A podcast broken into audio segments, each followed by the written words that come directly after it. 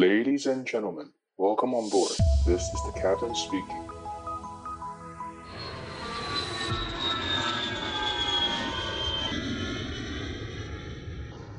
yaptıklarından bahsetmek istiyorum. Open English ile konuşma pratiği yapmaya başladığımdan beri seyahatlerimde İngilizce konuşurken hiç olmadığım kadar özgüvenli ve konforlu hissediyorum. Çünkü Open English'te herkesin kendine özel ayrı bir ders programı oluyor. 7-24 online ve canlı dersler.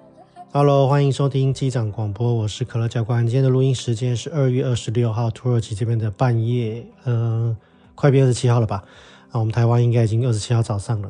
那我明天早上要飞巴黎的戴高乐机场，然后今天一定要录音，因为我再来的五天会非常的累。明天开始飞戴高乐，然后后天是柏林，然后大后天是，哎，好像是意大利的某一个机场，忘了。然后再另外的又再来飞两天，总共飞了五天，所以会非常的累。那这一集想要跟大家聊，就是两个部分的主题。第一个就是，呃，我们在 LINE 有一个社群嘛，叫机长广播社群，大家可以搜寻机长广播，在 LINE 的那个社群里面就可以找到我们。那我们加入的题目是，呃，我们加入我们有题目嘛？那答案是波音七四七，所以啊，欢迎大家加入。那记得不要用个人。不要用真人头像，因为很多嗯，现在赖的社群很多广告仔嘛，然后他们都会用真人头像加呃类似的中文名字，所以他们呃这些人我们会直接砍掉。好，所以大家记得加入的时候，你不要用真人头像，然后你就可以随便取个名字，不要取那种类似像真人的名字，比如说什么王小明啊，或者是李大明这一种。好，那今天我们会两个主题，第一个就是针对我们培训机师的那个。呃，一些常见的问题，在我们社团呃社群上常见的问题，我想要这在 Podcast 做一次总结，然后跟大家分享一下我对这些呃常见问题的看法。然后第二个就是因为我现在人在土耳其飞嘛，啊、应该是说被外派到土耳其这边来。那我们的 home base 不是土耳其的那个国际机场，不是那个最大的，我们是另外一个另外一个小的国际机场，有点像是我们的台湾的桃园机场跟松山机场。那我就是类似类类似于工作在松山机场这个地方，好，所以这个机场叫做呃 Sabiha Gökçen Airport。那这个 Gökçen 还是 Gökçen 这个我也我也不是很确定，因为这个土耳其发音真的非常的困难。我们刚刚片头有那个有播土耳其的那个广告嘛，那个是我在 You，因为我我只要到我。因为我之前是有买那个 YouTube 的 Premium，然后它是没有广告的。后来它到期之后啊，我就发现说，诶，我在世界各国旅游的时候啊，或者在工作的时候，我可以看到当地那个国家的广告，我觉得蛮好玩的。所以后来我就没有去啊、继续去呃付钱去叫叫做什么 Subscribe 叫什么，去去去买那个呃就是 Premium 的会员，因为我觉得可以看到不同国家广告蛮好玩。然后我刚刚播的那个片头是土耳其这边的。当地的那个 YouTube 的广告的，那土耳其那边发音非常非常的困难。然后，呃，我到通常我到那个国家工作，我都会去尽量学一些当地的语言。比如说，像我现在如果飞经过，呃，德国啊，或者飞经过法国、呃，意大利，那我在跟他们航管人员说再见的时候，我就会用翘。那如果是如比如说，比如说飞到那个中东去，然后。要要离开中东的国家，我就会说马萨拉马。那比如说到呃的曼谷去，那我就会用萨瓦迪卡嘛。所以这些东西就是到了当地，你会用一些当地的语言去呃拉近你跟韩国人的这个之间的距离。可是，在土耳其我就遇到这困难，我没有办法，我到目前为止还是学不起来当地的语言，我觉得发音真的太难了，好吧？Anyway，所以呃，我现在人是在土耳其的这个 Sabiha Gökçen Airport。它是类似于我们台湾的松山机场这种等级的这种机场，那它，但是它比我们台松山机场繁忙非常非常多，所以它现在在扩建第二跑道。那呃这边的就是大本营就是土耳其航空跟这边的一个当地一个叫 Pegasus，哦，就是 Pegasus 是一种好像是一种呃童话故事里面的神兽嘛，对不对？所以。就是这两种哈，这这两家航空公司占占占主流，然后我们主要的操作的机种就是三二零跟七三七 MAX 这两种飞机是在这个机场最常见。然后这边的人流量人人流量非常大，我认为这边的人流量应该是超过桃园机场，非常多人，每天都是客满，就是到半夜都还是客满，超夸张的一个状况。那所以我想要跟大家介绍这个机场这个机场的命名的来源。哦，因为这个 Sabiha Gökçen 这个这个人，他是他是一个很有名的 aviator，他是一个女性的飞行员。那我等下再来介绍。好，那我们在讲比较软性话题之前呢，我就先来讲我们比较正式的这个呃比较怎么讲，比较我们叫 hardcore，比较这个呃核心的这个问题，就是呃我最近常被问到一些问题啊。第一个就是呃有些人对于航空公司的这个推荐人。哦，因为航空公司他们都会要求你要提供推荐人嘛，大部分大部分的公司啊，有些没有。那他们一般现在航空公司要的，他们呃，就是就培训机师来说，他们要的不是推荐信哦，所以你的这个推荐人不用帮你写信。那像我们线上机师，就是说像我在找工作，他通常我的下一家公司就会要求我要有提供上一家公司的推荐信。那通常这种推荐信都是你要在离职的时候才会跟前前东家拿。那这个信也是下一家公司要确保你已经从上一家公司离职，因为通常你没有离职，你的主管不太会给你推荐信，好，所以其实我们在在线上飞的机师会需要推荐信，原因是因为这样子。但是因为你们现在是考培训机师，培训机师他是你们没有上一家航空公司嘛，所以对于航空公司来说，你的现在有没有在职工作，他不是很 care，所以他需要的是你的推荐信，啊，不是，sorry，推荐人。那这个推荐人呢，他们都要求有两位，这两位呢有两个重点。第一个重点就是他他要不同时期，所以比如说你现在在台积电工作，那你就找个台积电的主管。那你另外就要找另外一组，可能就是比如说你在台积电以前的前家公司，或者是你以前在大学的时候的一些老师哦。所以啊，或者你可能大学毕业到去帮。台今天上班之前之间，你比如帮人家家教过，你找你家教的这个家长也可以啊。好，这就是说你要有两个不同时期的的师长，所以它的重点就是第一个是要两个不同时期，第二就是你要找老师或主管，就是师长。那呃，所以不可以是比如说你的表哥，比如说你的表哥现在是在华航或长荣啊、开飞机，或者你是他你的表哥现在是长荣华航的经理，你没有办法找你的表哥去帮你写这个推荐信，呃，当推荐人。好，所以这个是要注意的第一件事情，呃，这个是推荐推荐人的部分。那另外就是说，常有人问到说，现在培训机师到底可以考试考几次？那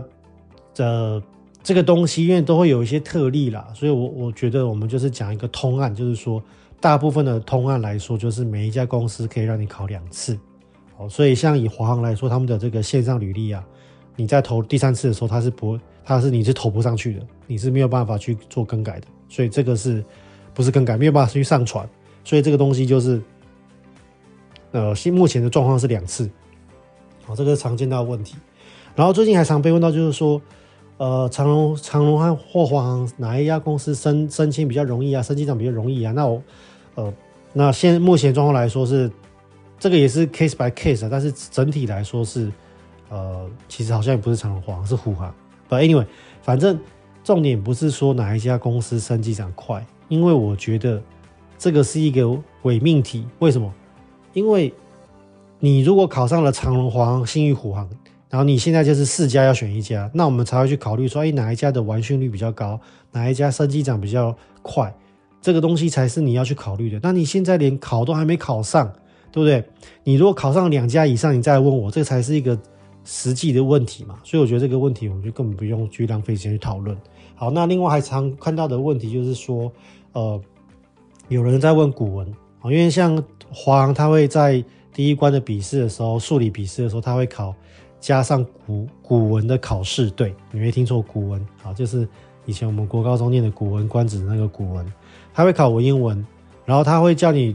呃，他不是只是说单单纯的考文言文，他会说，那你这个文言文这一篇东西跟呃飞行的什么事情有什么关系？他会硬把它。跟飞行扯在一起，所以这个是我觉得难的部分。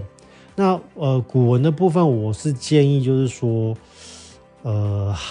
有点难准备啊，因为那个《古文观止》很大一本嘛，所以我是建议就是说，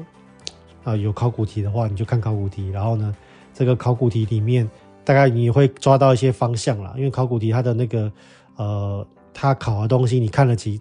你看了。十几题之后，你就在他知道他有个范围在那边，好，所以那个你就不用到处去念呃 K 整本古文观止。那这个是的的笔试的部分。那还有一题常问到的问题是，大学在校成绩在呃考试的过程中有没有呃影响？那答案是，呃，你如果成绩太烂，你会被问到。哦，像我当年就有被问，所以呃，大学成绩太烂，你一定要知道当呃你你的你的就是第一个呃你在面试过程中，你要掌握一个重点就是，你如果被 challenge 你这个问题啊，我们要虚心的去面对。所以他如果去你们你如果考官在 challenge 你这你大学成绩真的不好，或者是你怎么样，那你一定是第一个一定要先说呃一定要先承认当时的错误，然后呢。但是我针对这个当时的这个现象，那我未来哦、比如说我当时还年轻嘛，大学的时候才十八到二十二岁嘛。那你在比如说你现在已经二十八岁了，那你在二十二岁到二十八岁这个之间，你针对当年的这个错误或现象，你有什么样的改进的方式，或者是比如说你后来进入职场工作之后，你的这个呃，因为当年的求学，因为怎么样怎么样，然后呢，所以你认为那个重心你没有抓对。然后，那你现在在工作了，所以怎么样怎么样？那你觉得好，就是回头来看，当时真的太年轻了，然后怎么样怎么样？好，所以第一个就是你要先承认当年的错误，然后你的人生有针对当年错误，你有去做一些改进的措施，你有做一些啊更好的想法。所以这个就是我们要抓的重点，就是说你不能够去避免，你不可以去不承认当年的错误啊，因为航空业很注重这一点，就是说你犯错了啊，你要承认。好像我公司，像我现在公司是在欧洲嘛，那我们欧洲公司这一方面就做的比我觉得比亚洲好很多，因为亚洲一直一直是，呃，亚洲这一部分的这个文化都是我觉得是有点空谈嘛。那但是在欧洲他们的这一部分，他们叫 justice，呃，culture 就是公正文化，那他们就是很注重，就是说，呃，你他们允许飞行员犯错，他们允许人犯错，啊，因为他们。也可以理解，就是说，飞行员也是人，然后空服员也是人，地勤人员也是人，所以每个人都会犯错。那你犯了错之后，你这个犯错当下，你是因为想要取巧故意的，还是你是因为啊，比如说你真的太累了，你这个这个礼拜工作太累了，然后你 fatigue，那你造造成你这个错误，所以他们会去检讨这个错误的缘由，然后想办法从公司的根本去做改善。我觉得这个是真的，在欧洲他们真的做比我们亚洲好很多。我们亚洲的这个 culture 啊，虽然说是号称是公正文化，但其实是我们是呃 zero tolerance 啊，我们是不允许犯错的。哦，举讲一个简单的例子，像我现在的公司，呃，我当年刚入职的时候，我听到我也是有点吓一跳，就是我们公司呃一年打出好几个紧急滑梯，那那个紧急滑梯打出来是要好几十万去修它的，那。我公司就说啊，那因为是因为什么样的状况，然后什么样的人打出这个 slide，他是会变成这个 case 去讨论他，但是这个人他并没有被 fire 掉，他并没有被开除，除非他是因为故意的，或者是因为他是因为取巧，他没有去做什么这样的程序，他违反了公司的程序，然后去造成这样的现象。所以我公司就是针对这个，比如说 slide 打出来好几个公司赔钱了，那我们会针对这个东西，他会去做讨论。然后他们就说：“那我们现在有些呃程序要做，或者有些口诀要教给大家。那希望你们，比如说以飞行员来说，希望你们飞行员在飞飞度的时候，或者在飞货机的时候，要特别注意这个东西。好，所以他们就会有这些程序啊、呃、产生出来。所以，他并不是为了要修理这个犯错的飞行员或者犯错的这个地勤人员，他是为了要防止未来的事情会发生。所以，对于这些公司来说。”啊，就是这些欧美的公司来说，他们很注重这个公正文化。你只要不是故意取巧，不要故意犯，就是去违规。那你是因为个人的，因为比如说你是因为身体因素太累了，不小心，好，他们是可以接受的。那我觉得这一部分真的是，呃呃，我是觉得真的是还不错。那。像 slide 这件事情，在我们亚洲，他们我我们是 zero tolerance。我听到的就是亚洲公司，你只要打出 slide 的人，基本上就是被开除。啊，我好，我好像还没有听过没有被开除。所以这个就是欧洲跟我们亚洲之间的差异。我觉得这个是呃有有差。那所以说呃，我大家记得，就是航空公司很注重你必须要诚实面对你过去的错误。哦，这一点是非常非常的重要。那。呃，还有就是有常问到，就是我常被问到，就是大学要怎么样准备考机师？那如果你现在是大一、大二、大三，我给你的良心的建议就是，呃，第一个英文哦非常重要，第二个英文很重要，第三个英文很重要啊。所以基本上你我会建议你花百分之八十时间，百分之八十的时间在英文上面。那英文的部分呢，不是说只是要什么多一考到什么金色证书九百分这些东西，是我常常讲的嘛。这个东西只是一个分数，它不代表你的真正的英文能力。好像我最近有，我最近呃有有辅导一位飞行员想考我们公司嘛，因为他想要来我们公司飞，结果就是败在英文这一部分。那他的他他的英文就是我们台很普，就是很传统的台湾教育出来的小朋友的学生。啊，当然他是我的学长了，就是呃，就是阅读啊、手写都没问题，但是就是口说比较弱，所以后来他在我们公司的这一部分的这个面试的时候啊，他就是口说这个地方听力比方被打枪，所以呃，我觉得就是如果你现在是大一、大二、三的学生，大一、大二、大三的学生，强烈建议你把你的英文，尤其是你的口说跟听力的部分，把它弄好。要弄多好呢？基本上就是，如果你今天遇到一个老外，你可以跟他拉勒，你可以跟他介绍台湾的美食，然后你可以跟他讲台湾哪里好玩，或者你可以问他说：“哎，你是哪个国家来的？哎，你是巴黎来的？那你们巴黎有什么好玩的？你巴黎的这个呃文化是什么？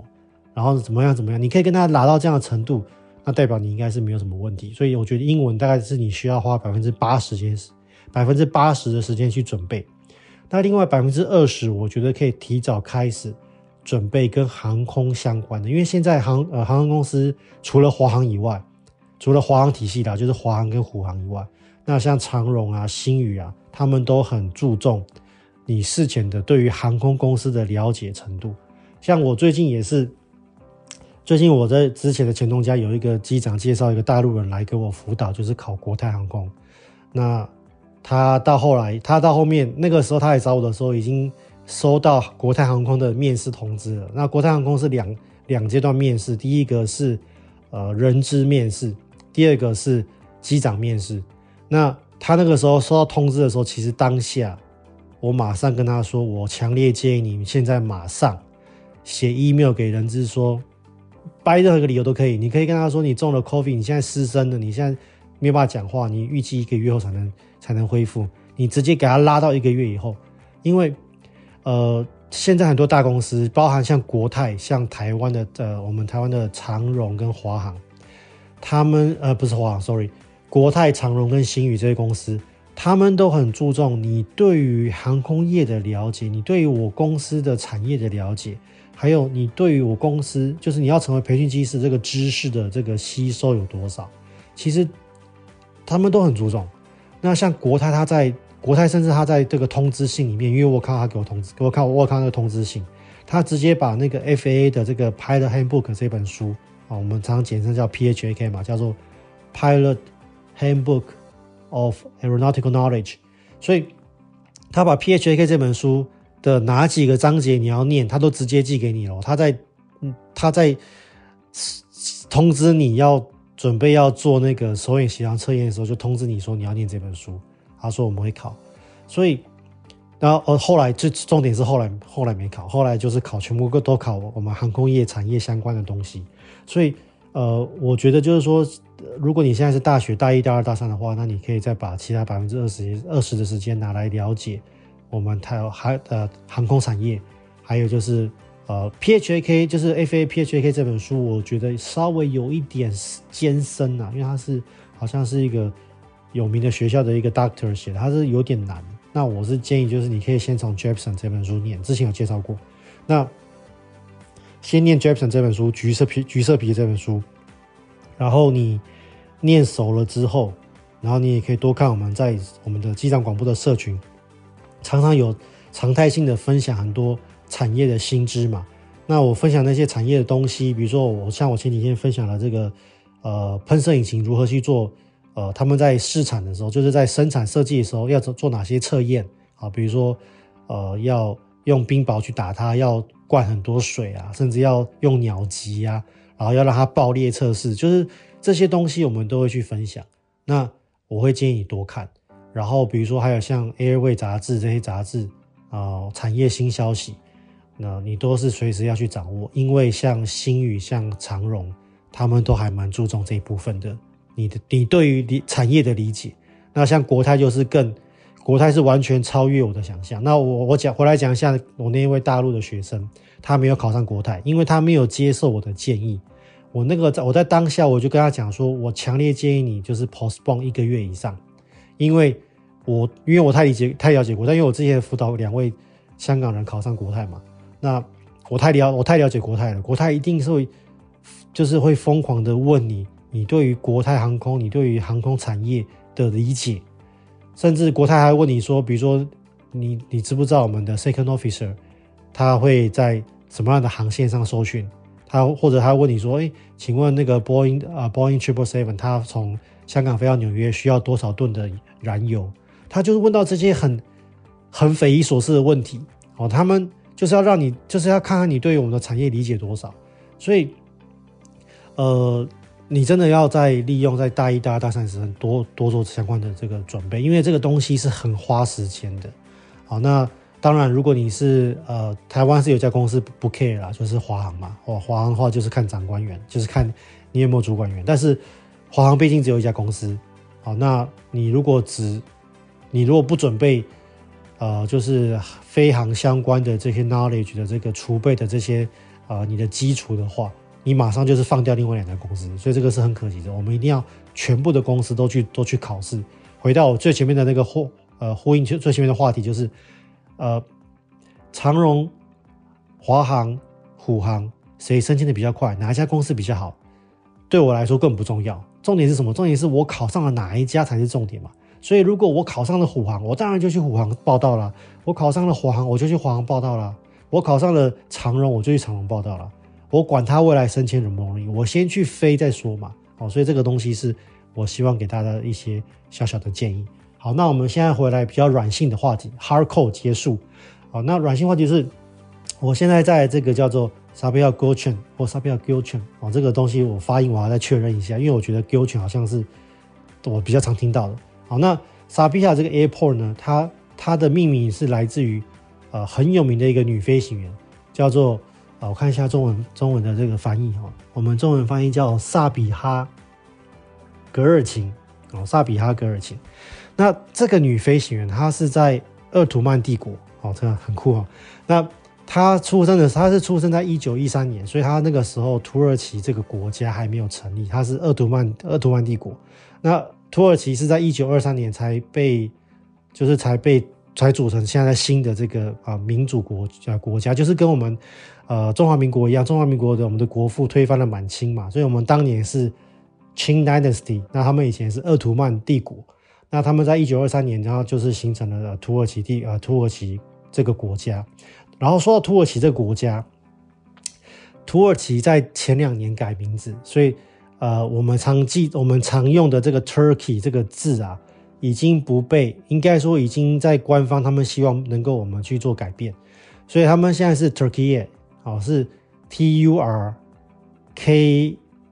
I Y E。好，虽然已经不是 Turkey 了，他们现在是 Turkey。那呃，就是这个大家也是众说纷纭啊。有些人就是说，因为他们呃土耳其的政府认为大家都把他们跟火鸡连在一起，他们有点被送，然后他们也希望就是能够用他们自己的语言的正式的名字来命名自己国家。好，所以我觉得我们要能够知道，我们要尊重人家的这个政府的决定嘛。所以要大家知道，现在土耳其的正式的名字是 Turkey，也不是不是 Turkey。那呃，土耳其，所以呃呃，萨比哈·格尔琴这个人呢，他是全世界第一位女战斗机飞行员，超酷哦！她是一个女飞行员，然后她是全世界第一个女生飞到战斗机，她是土耳其人，超级酷。因为大家想说，土耳其不是什么民航呃，不是什么航空大国，你想说第一个女飞行员战斗机应该会是美国，会是什么欧洲吧？英国，结果不是，好，是土耳其。好，那。她这个女的女飞行员，她也蛮酷的。她那个时候在十几岁的时候啊，然后她就帮自己争取到跟他们当年的，就是土耳其这个国，就是现在这个民主国家的第一任总统来访问的时候，他就是去争取跟总统会面。会面了之后呢，他就是有讲到他的家世的一些问题。那他家世什么问题，我没有查得清楚，但是反正应该是有点小问题。然后后来总统呢，他们土耳其的国父。就把他收养成养女，就让他搬去哦，在他的呃，因为大家知道我们那个呃，就是回教国家，他们是以男性父权为为重嘛，就是说，如果你有爸爸，你你在女生就在家里就被爸爸管；那你如果没有爸爸，你就是被哥哥管；那如果你没有爸爸或哥哥，你就是被弟弟管。哦，所以说弟弟或爸爸或哥哥在外面可以帮你做决定，如果你是女生的话。所以呃，土耳其的这个国父呢，就问这个萨比哈格尔琴这个第一个女飞女战斗机飞行员，她问她的弟弟说：“你同不同意我把你的姐姐接来我们的土呃土耳其的这个总统府住？我要收养她要做养女。”